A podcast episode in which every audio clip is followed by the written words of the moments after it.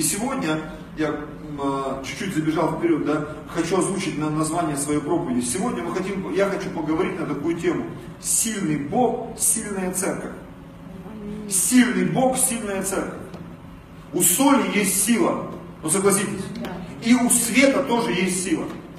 Вот с возрастом мое зрение стало меняться. Я вдруг замечаю, что я что-то в телефоне плохо вижу. Я уже там на максималку поставил шрифт, значки и все такое. Я заметил, когда темнеет, в очках темных уже как-то так не так ездится. И дома, когда горят эти вот лампочки желтого света, да, меня это напрягает. Кто-то любит теплый свет, для меня это желтый.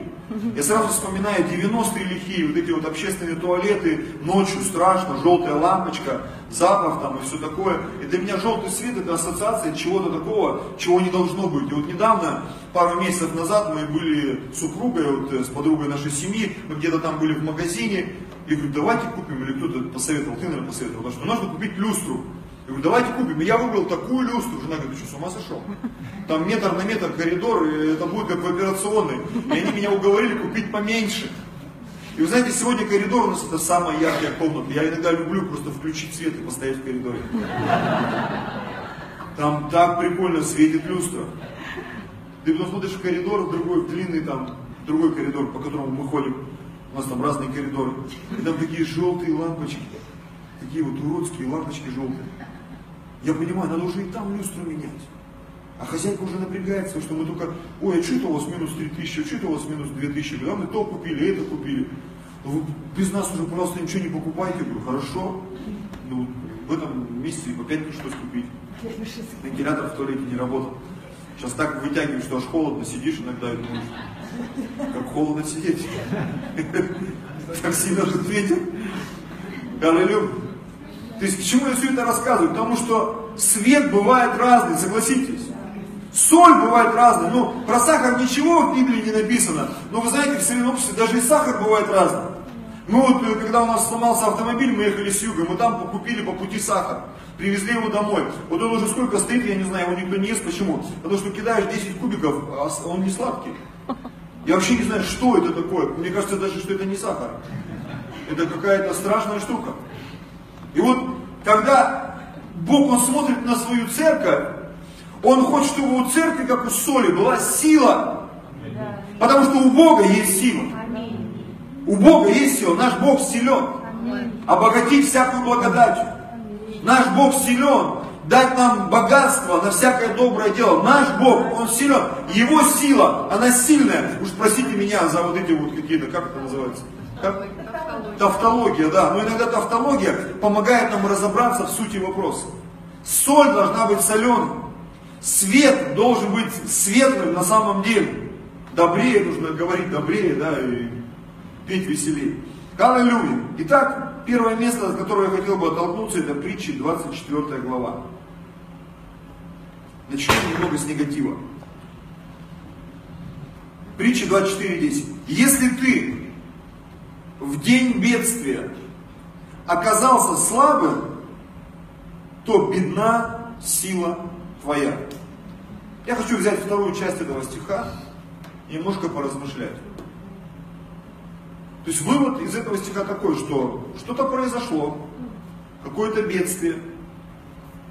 Как кто-то сказал, да, для кого-то проблема, это, это, это трудности, это, это сразу горечь, разочарование, а для кого-то проблема это еще одна возможность победить. Кто-то ищет проблему.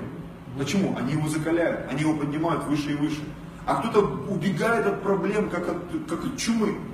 И вот здесь написано, если в день бедствия ты оказался слабым, ты не смог преодолеть это бедствие, оно тебя разрушило, сокрушило, откатило назад. Э, написано, бедна сила твоя с твоей силой какие-то проблемы. Потому что в день бедствия вообще-то мы должны проявлять свою силу. Проявлять силу веры, силу посвящения, силу жертвенности. Потому что очень часто э, в жизни происходит что-то, нас просят о чем-то, когда мы не готовы, согласитесь, так бывает. Не когда ты настроенный, там, накрашенный, ты ждешь, и вот тебя позвали. Обычно в этот день никто никуда тебя не зовет. Но когда ты немного взлохмачен, ты не выспался, ты такой, еще чуть-чуть и начнешь материться, и вдруг тебе говорят, нужно сделать вот это, встретить, пойти, провести время, посидеть, поулыбаться, порадоваться, и ты, а, но только не сейчас. Не сегодня, не здесь. А тебе говорят, ну так надо, вот реально надо. С кем такое бывало? Аминь. Я думаю, почти со всеми. И почти каждый день такое происходит. И вот именно в момент активности тебя почему-то никто не видит. В твои лучшие моменты. А вот в худшие моменты начинает что-то происходить. Я даже иногда по церкви смотрю, знаешь, когда приезжают какие-то там, не знаю, там важные особы для меня, да, у нас в прославлении барабанщик и Марина впереди ждет. Когда никого нет, вот весь бэнд, и саксофонисты тут, и кого только нет здесь у нас. Думаю, что почему сейчас? Когда никого нет. Почему, когда есть, там никого нет, как-то все задом наперед. Бедна сила.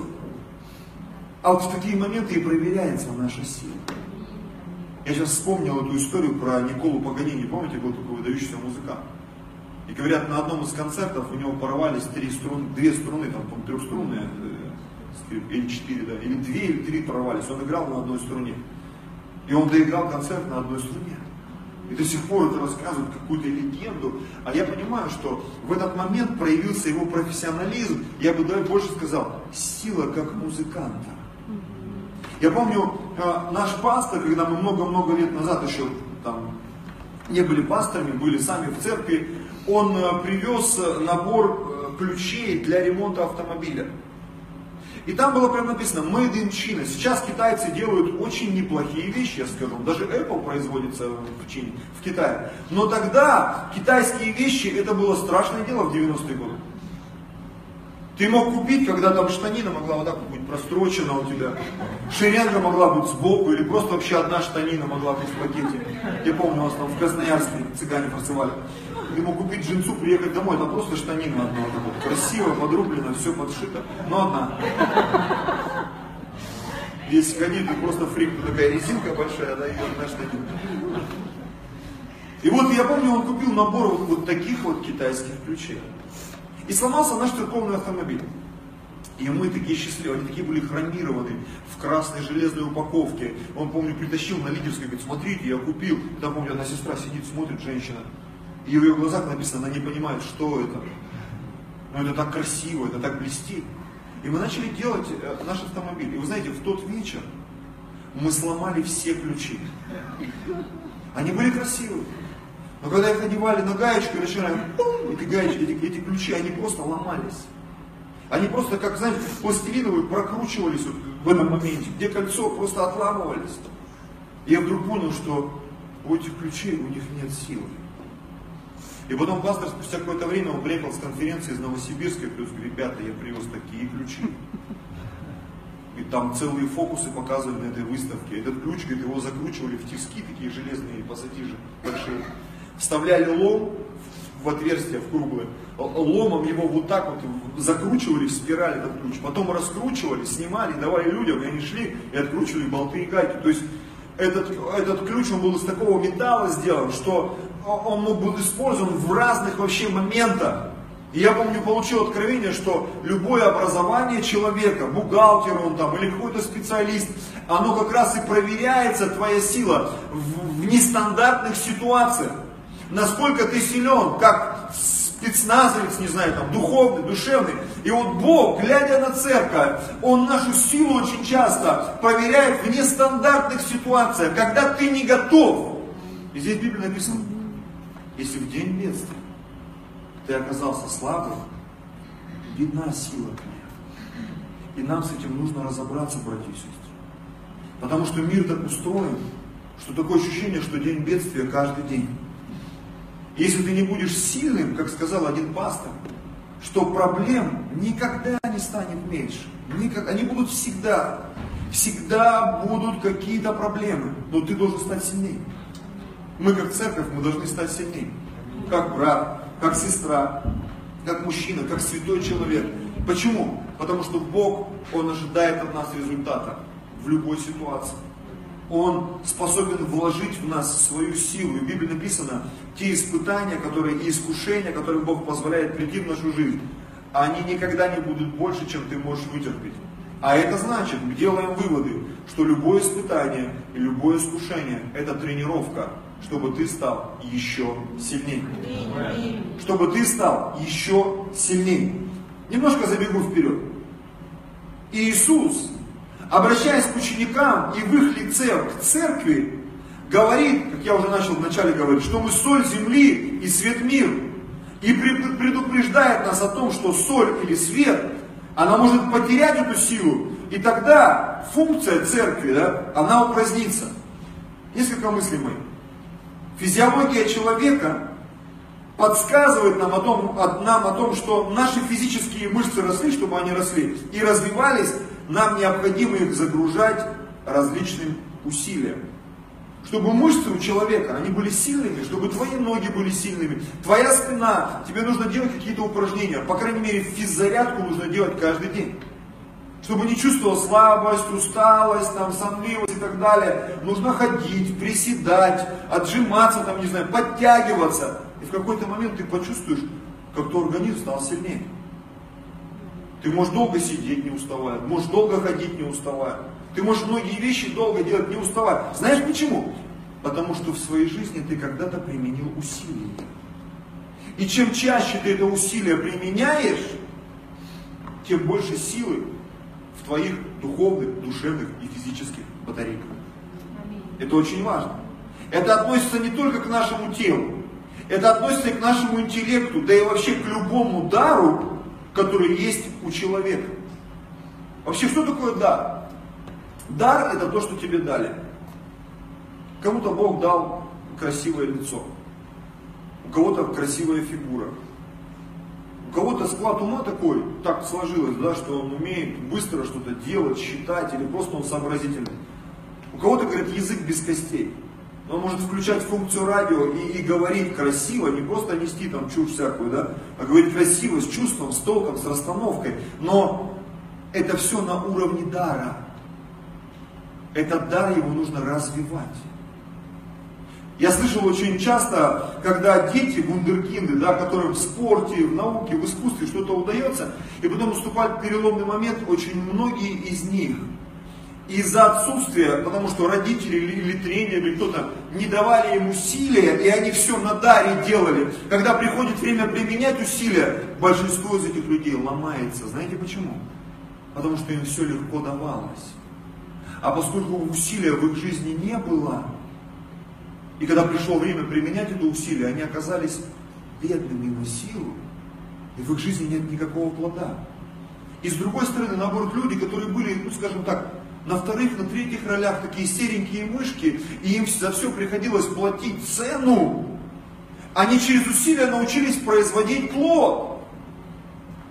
И из этого они шли из веры в веру, из славы в славу, и становились сильнее, сильнее и сильнее. И вот смотрите, дар – это то, что ты получил от Бога, родителей, природы, если хотите. Плод – это то, что ты произвел через усилия. Плод – это результат твоего усилия в какой-то сфере. Когда Иисус говорит к церкви, к ученикам и в лице учеников церкви, он однажды, все помнят эту фразу, он сказал такую вещь. Тем прославится Отец Небесный, если что? Если мы принесем много плода. Бог может сделать тебя невероятно даровитым когда был сотворен Люцифер, которого мы сегодня знаем как дьявола, как сатану, он был сотворен там с какими-то алмазными бриллиантами в коже, там украшен невероятно. Это был печать красоты, венец мудрости, там просто какое-то супер-пупер творение было. Когда я смотрю на человека, я никого не вижу, чтобы у него там вместо кожи были бриллианты или алмазы. Люцифер был таким. Как, как дар, он был сотворен невероятным существом. Но когда пришло время приносить плод, он поднял треть ангелов на бунт против Бога. И вы знаете, Бог некоторых людей делает чрезвычайно даровитыми. Но в Писании написано, кому много дано, того много спрашивается. Знаешь почему?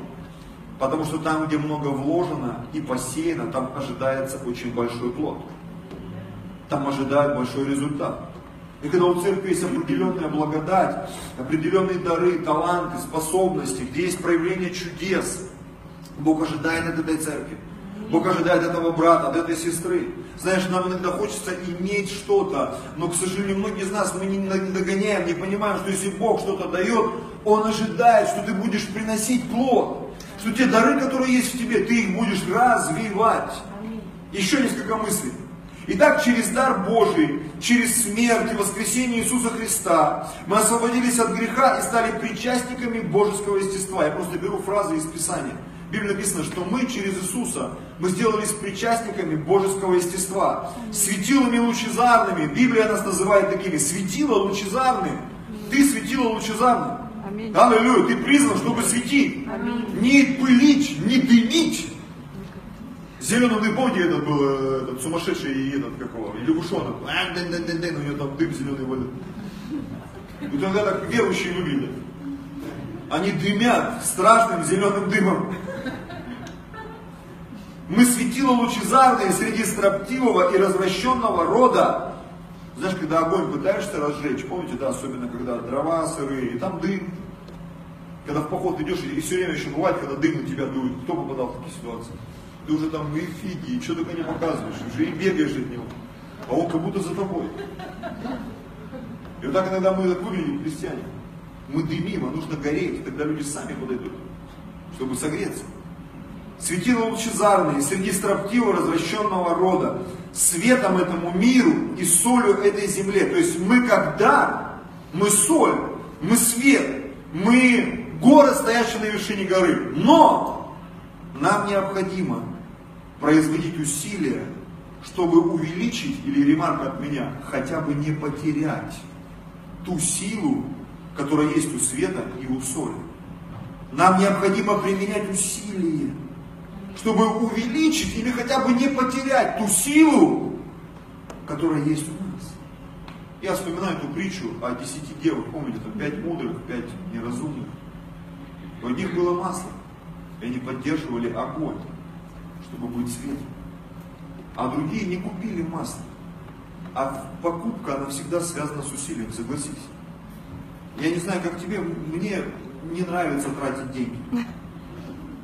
Потому что у меня семья, жена, дети, и в основном я трачу не на себя. Когда на себя тратишь, конечно, это всегда приятно. Поел, оделся. А где говорят, надо туда, надо сюда. Папа, телефон не работает, короче. Что ж он не работает? Что деньги каждый месяц снимаются. Интернет там не работает, еще что-то там, одежда нужна, в школу идти, еще что-то. Бензин, машина, постоянно лампочка горит. Только успеваешь заливать туда бензин. И ты понимаешь, что это такое то, что не хочется делать, а хочется иметь жизнь комфортно. Так вот, за свет платить надо. За электричество надо платить.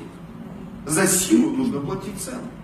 На самом деле, я недавно смотрел интервью, как ее зовут, господи, э, президент этого э, Матч ТВ, грузинка она или армянка. Кто, кто помнит ее? Тина Канделаки, вот, спасибо, церковь смотрит телевизор, знает, как поддержать пастора. И вот я смотрел как-то недавно ее интервью, так, на перемоточке. Я удивился, я всегда, она такая маленькая, миниатюрная, хрупкая. И она в интервью говорит, вы знаете, мне приходится очень много заниматься спортом, потому что, говорит, я очень склонна к полноте. То есть она меня просто сразила на повал. Как склонна к полноте? Ты всегда там такой дистрофик. Оказывается, она склонна к полноте. И чтобы быть вот таким вот дистрофиком, ну, стройным, красивым телеведущим, ей приходится платить цену. Говорит, я тренируюсь, мне приходится рано вставать, много бегать, делать всяких разных упражнений. Зачем? Чтобы вот так выглядеть. Я вдруг понимаю, что мы как церковь, мы понимаем, нам хотелось бы спасать людей. Помните эта сказка, где там лягушка царевна, она там костей накидала в эти рукава, и потом там гуси где полетели, еще что-то. И эти э, жены других там братьев посмотрели на нее, тоже напихали костей, и потом началось там, царю прилетело там, еще кому-то прилетело. Потому что функционал был другой. И за это нужно было платить цену. И вот мы иногда, как церковь, как верующие, мы хотим, чтобы люди спасались. Мы хотим, чтобы люди, чтобы на каждом служении приходили люди, чтобы когда мы молимся, это происходило. А люди порой, они не исцеляются, а бывает чего и похуже. Наоборот. Аллилуйя, быстрее уходит вечность. И ты понимаешь, в чем дело? Потому что у церкви должна быть сила. В твоих молитвах должна быть сила. В твоих словах должна быть сила. Чтобы не просто там покайтесь, там неверующий, сунул трактатку и убежал за угол страха.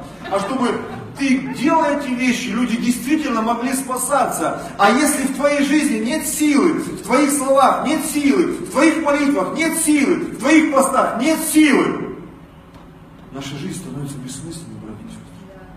И в этом проблема церкви. В этом проблема церкви. На самом деле. Писание говорит, кем прославится Отец мой, если вы принесете много плода, много света и много соли, или много концентрации света и соли. Еще одна мысль. Бог отвечает за зарядку, зарядку наших батареек в том случае, когда мы садим свои аккумуляторы в пользу Царства Божьего. В любом другом случае можно растратить себя, но вот как восстанавливаться без Бога, это вопрос. Аминь. Давайте откроем Второзаконие, 17 глава. 8 глава, простите. Второзаконие, 8 глава, 17 стиха. Здесь написано так. Второзаконие 8.17. Чтобы ты не сказал в сердце своем, моя сила и крепость руки моей приобрели мне богатство. Но чтобы помнил Господа Бога твоего, ибо Он дает тебе силу приобретать богатство. Дабы исполнить, как ныне, завет свой, который Он клятвою твердил отцам твоим. Знаешь, бывают такие моменты, когда нам кажется, что это мы все сделали. Что это я получил образование, что я такой талантливый, я такой красивый. В Библии есть одно место, чего ты имеешь, что ты имеешь, чего бы тебе не дали. С возрастом я это точно осознаю сегодня, что моя жена, дети, тело, которое я имею, мозги, это все то, что дал мне Бог. Но вот что я с этим делаю совсем, это уже лично мое. Потому что, вы знаете, кто-то имеет красоту, кто-то имеет деньги, он даже не задумывается об этом. Что это, это реальная благодать, это дар. И как этот дар пришел, он может также и уйти. И когда у тебя есть какие-то способности, какие-то возможности, это время, чтобы то, что тебе дал Бог, приумножить. Это знаменитая пресловутая притча, помните, о талантах, о минах серебра, когда Бог или там Господин дал своим слугам таланты, часть серебра, и говорит, идите и пускайте это в оборот. Это нужно приумножать. И Бог ожидает, что все эти вещи, которые Он нам дал, мы будем это приумножать. Ту доброту, которая есть в твоей жизни, Бог хочет, чтобы ты ее приумножил. Ту мудрость, которую Бог тебе дал, Он хочет, чтобы ты ее приумножил те таланты и способности, в которых, я не знаю, разобрался ты или нет, потому что я иногда, я так удивляюсь, многие люди, они даже не знают, какие у них таланты и способности. Они вообще застряли там на самой первой стадии. Мы даже не знаем, кто мы порой. Мы не знаем, что мы умеем, что у нас получается, что не получается. А Бог хочет, чтобы ты давно уже с этим разобрался. На самом деле. И чтобы ты понимал, что Он дает тебе силу приобретать богатство. Какое богатство? А не важно. Это даже может быть не деньги, это богатство слова, которым ты обладаешь, красивый слов, который у тебя есть. Это богатство идей, которые у тебя есть. Это богатство друзей, которые у тебя есть, связей, да чего угодно. Все только то, что ты можешь себе представить. И Бог говорит, я даю тебе силу, чтобы ты приобретал. Это богатство, эти связи. Ты скажешь, к чему ты все это говоришь? А я сегодня пытаюсь вывести некую дефиницию, да, некую мудрость, некий закон для нас. Церковь призвана спасать людей, братья и сестры. Поэтому все твои дары, все твои таланты, они Богом даны тебе для того, чтобы рано или поздно через все это люди начали спасаться вокруг тебя, в твоей церкви, в твоей домашней группе, на работе, где ты работаешь, чтобы люди начали спасаться. На самом деле, чтобы Царство Божье, оно приходило в жизнь и в сердце каждого из нас. Следующее место, Луки 16 глава, 16 стиха. Здесь написано так. Закон и пророки до Иоанна. А с сего времени Царство Божье благовествуется, и всякие усилия входят в него. Царство Божье, оно благовествуется. Благая весть или радостная весть – это тот инструмент, который Бог дал церкви. Он сказал, идите и расскажите другим об Иисусе. Но знаешь, когда ты идешь и рассказываешь, а эффекта нет, я думаю, что многие через это проходили, у тебя в голове начинает расти сомнение. А я вообще правильными делами занимаюсь или нет? И вот здесь дальше написано, что всякий, не только мужчина, или только женщина, или только пастор, или только тот, кто три года в церковь отходил, написано всякий, усилием входит в него. Я хочу прочитать вам современный перевод, потому что может быть где-то непонятно какие-то моменты.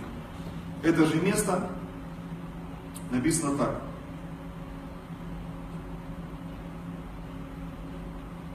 А, извините, нет, это к другому месту. Давайте перешагнем. Матфея 11, 12. Матфея 11, 12. Здесь об, этом же, только немножко по другим углом. Смотрите. Одни же Иоанна Крестителя Царство Небесное силою берется, и употребляющие усилия восхищают его. То есть та же речь о силе, о применении, которое употребляет усилия. Современный перевод, смотрите, со дней Иоанна Крестителя и до наших дней Царство Божье, оно стремительно продвигается вперед. И вот смотрите, и прилагающие усилия имеют доступ в него. Нам бы хотелось иметь доступ. Как это работает? Я молюсь за человека, он населяется. А как это работает? Я жертвую, и деньги, они умножаются в моей жизни. Вступает в силу закон сеяния и жатвы 30, 60 и 100 крат. А как это? Когда я проповедую, и вдруг люди начинают спасаться. Я помню, как а, один брат, ну, известный в многих церквях, он проезжал по, по России, там, по Украине, по Прибалтике, и всякий раз, когда он приезжал в какие-то города, ему говорили, здесь вообще люди спасаться не будут. И когда на евангелизацию приходил полный зал людей, у пасторов, у людей, которые там по 20 лет верующие, были вот такие глаза, говорит, откуда люди пришли, вообще непонятно. Как это? Он что там, загипнотизировал, там, наколдовал. А он говорит, понимаете, я в это верю. Я верю, что Царство Божье, оно так и должно работать. Что залы, которые мы снимаем, они должны забиваться. Что люди, которых мы призываем к покаянию, они должны спасаться. Что люди, за которых мы молимся, они должны исцеляться. Аминь. Что люди, из которых мы выгоняем бесов, они должны освобождаться от бесов. Но это все требует определенного усилия. Усилия, без которого церковь, она не будет функционировать. И когда этого нет, я говорю, приходит уныние, и люди впадают ну не то что в депрессию, а в разочарование, говорят, вообще, что это такое? И когда я вижу, как человек оставляет служение, как человек говорит, ну вот я не смог, извините, там вот все плохо, я пошел там в мир зарабатывать деньги, я пошел там в мир искать какие-то мирские пути, способы. И ты понимаешь, человек в какой-то момент, он отказался прилагать усилия. И когда я смотрю на подобные катастрофы, я понимаю, что и мне приходится сдавать экзамен. знаете, когда 6 лет назад мы приехали в Москву, у нас вообще не было никаких мыслей по поводу того, как мы будем начинать церковь. Я помню, мне там мой друг, пастор, епископ Сергей говорил, ты подумай, ты помолись, ты придумай стратегию. Я помню, я что-то там написал, придумал, но когда я приехал в Москву, я понял, что ничего не работает. Потому что все, что написано на бумажке, в реальности очень часто это не работает. Единственное, что я умел делать, я умел молиться. Я умел поститься. Я помню, мы с братьями туда и постились, и молились. И они уже говорят, слушай, ну сколько можно поститься, сколько можно молиться. Я говорю, надо делать то, что умеем. И ты знаешь, подобными усилиями, через два месяца нашего приезда, мы приехали в марте, в мае, мы уже, мы приехали 12 марта, ровно через два месяца, 13 мая, мы уже проводили первое служение в Москве. Скажешь, это безумие. Да, это безумие. Нас было там 7 человек, и еще человек 10 приехали посмотреть на сумасшедших, что там, кто там что начал в Москве. Вот. И знаешь, прошло 6 лет, нас уже чуть больше, чем 6 человек еще где-то разъехались, поотдыхать люди. Аллилуйя. Но уже что-то есть. Уже какая-то работа была проведена через усилия. Я помню, был период, когда я ездил на домашние группы, мы ездили там на Славянский бульвар, с Кузьминок там, туда-сюда, там, чуть ли не по три часа ты в дороге проводил, чтобы привести там, провести домашнюю группу часовую, там, полуторачасовую. И я помню, ехал, иногда думаю, ну что я делаю вообще? Зачем я езжу? Какой смысл вообще в этом месте? Когда домашние группы начали расти, в разных местах открываться, я вдруг понял, что то усилие, которое мы применяли, оно было не напрасно, братья и сестры. Те усилия, которые мы применяли в поиске зала. Я помню, мы вышли там на одного человека, там какой-то известный московский конферансье. Он бил себя в грудь и говорил, ребята, у меня 800 залов, да я вам найду зал. Мы обращались к нему три или четыре раза. И он так ничего не смог нам найти. Все закончилось каким-то скандалом, там непонятно. Но мы продолжали делать усилия. Сегодня мы в таком замечательном, прекрасном зале. Это чьи-то усилия. И вы знаете, когда мы говорим о спасении людей, чтобы видеть, чтобы по видению нашей церкви, чтобы из каждого воскресенья здесь спасались люди, они будут спасаться, когда в чьей-то жизни проявятся усилия по этому поводу. На самом деле. Твои домашки будут заполнены, твоя церковь будет заполнена, твое служение будет заполнено, когда ты будешь проявлять усилие, усилие, усилие. Я даже сегодня себе проповедую в каких-то моментах. В моей жизни есть несколько сфер, с которыми я хочу разобраться. Я понимаю, до тех пор, пока я не приложу усилия, я буду просто мечтать и веселить вас с этой сцены по поводу своего похудения, изучения английского языка и тому подобные вещи. Уже кто знает, они меня понимают. Аллилуйя. Идем дальше. Матфея, 5 глава. Пожалуйста, музыканты, можете уже уходить. Матфея, 5 глава, с 14 стиха. С 13 простите. Вы соль земли. Если же соль потеряет силу, то чем сделаешь ее соленой? Она уже ни к чему не годна. Как разве выбросить ее вон на попрание людям? Вы свет мира. Не может укрыться город, стоящий наверху горы. И зажегший свечу не ставит ее под сосудом, но на подсвечнике и светит всем в доме. Соль должна осолять, свет должен освещать. И вот 16 стих, как бы Господь вот из этих примеров аллегорических, да, он переходит в сферу практики. И здесь написано, это тоже прямая речь Иисуса, смотрите, так да светит свет ваш пред людьми, чтобы они видели ваши добрые дела. Речь не идет о каком-то шахтерском этом, знаете, вот ты ходишь, фонарик включил, и ходишь, светишь. Речь идет о наших конкретных делах, о наших конкретных поступках, через которые люди будут спасаться. Знаешь, иногда включается такая отмазка, ну Бог же спасает людей. Он их спасает через нас, братья и сестры. Через твою и мою соль, через твой и мой свет. И если наши лампочки тусклые, скрипят, кряхтят, если соль, она непонятная вообще, нету никакой силы в этой соли, никакого эффекта нет, люди не спасаются. И здесь написано, так да светит свет ваш пред людьми, чтобы они видели ваши добрые дела. И смотрите итог, и прославляли Отца вашего Небесного. Когда мы начинаем светить, и люди, перед которыми мы светим, они начинают прославлять Бога, потому что они спасаются, потому что они исцеляются, потому что они благословляются. Это есть плод, который прославляет Отца. И Бог хочет, чтобы мы принесли много такого плода. Еще одно место. Луки 14 глава. Соль добрая вещь. Это добрая вещь. Быть солью это круто.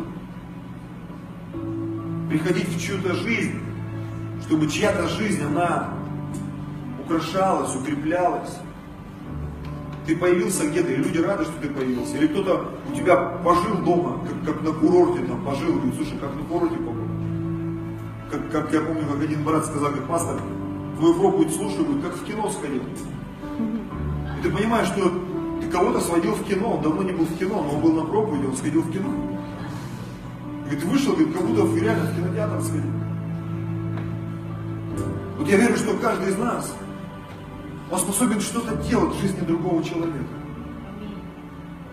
И в Библии написано, блажение давать, нежели принимать.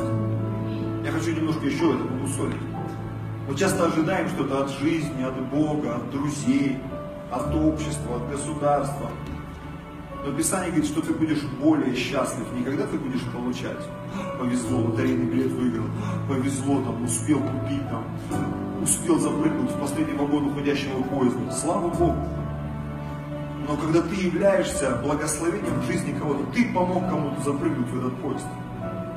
Ты помог кому-то что-то купить, ты помог кому-то, не знаю, жениться, выйти замуж. Ты поучаствовал в, чьей-то там, не знаю, свадьбе, в чем-то соединении. Ты поучаствовал в исцелении, в помощи кому-то. И люди спаслись, исцелились, благословились. И как в Библии написано, тебе будет много счастья. Больше, чем если бы это сделали для тебя. Аминь. Соль добрая вещь. Но если соль потеряет силу, чем исправить ее? Ни в землю, ни в навоз не годится. Вон выбрасывают ее. Кто имеет уши, да слышит. Последнее место будем молиться. 2 Коринфянам 9 глава, 8 стих. Бог же силен обогатить вас всякую благодатью, чтобы вы всегда и во всем, имея всякое довольство, были богаты на всякое доброе дело. Еще одна мысль, попытаюсь ее вам донести. Я часто сам это говорю, но не часто, но бывает. И я слышу от людей, а что ты от меня хотел? Я просто человек. У нас тоже бывает плоть, мы тоже устаем, у нас сдают нервы, даже у пастора сдают нервы. Но знаете, что я вижу в Боге? У Бога никогда не сдают нервы. Бог никогда не устает. Бог никогда не раздражается. В хорошем смысле этого слова. И Он всегда силен. Бог же силен обогатить вас всякую благодатью. И знаете, на какую мысль это меня наводит? Когда я всегда в связи с Богом, моя сила никогда не иссякнет. Я как соль никогда не потеряю силу, если я с Богом. Я как свет никогда не перестану светить. Сейчас э, мы все эти лампочки древние, да, мы меняем их на э, вот эти LED лампочки, и нам говорят, 5 лет гарантии, 7 лет гарантии. Мы в новую квартиру переехали, и у меня лампочки, которым 5-7 лет, 10 лет гарантии давали, они начали перегорать. Я думаю, ты смотри-ка, не могут они, оказывается, 10 лет гореть. Я помню, у нас там был рынок, сейчас он закрылся. Мне там на этом рынке аж каждую лампочку, коробочку подписывали. Три года гарантии, там, пять лет гарантии. Они через год начали перегорать. Я думаю, даже, даже вот такие вот вещи, они ломаются. А наш Бог, Он не ломается, братья и сестры. Поэтому если внутри тебя будет Его присутствие, Его святость, Его чистота, значит, у сильного Бога будет сильная церковь. Это название сегодняшней проповеди. Сильный Бог, сильная церковь. Мы сегодня искали всей семьей это место, не нашли, я приду, найду его, что в моем сердце. Каков Бог, такие поклоняющиеся Ему. Каков Бог, такие поклоняющиеся Ему. Если твой Бог это Бог силы, эта сила будет и у тебя. Если твой Бог это Бог святости, эта святость будет и у тебя. Мы показываем этому миру, какой Господь. Но в нашей вот этой прерогативе ответственности мы должны не потерять этой формы. Мы должны светить и мы должны осолять. Давайте в голову.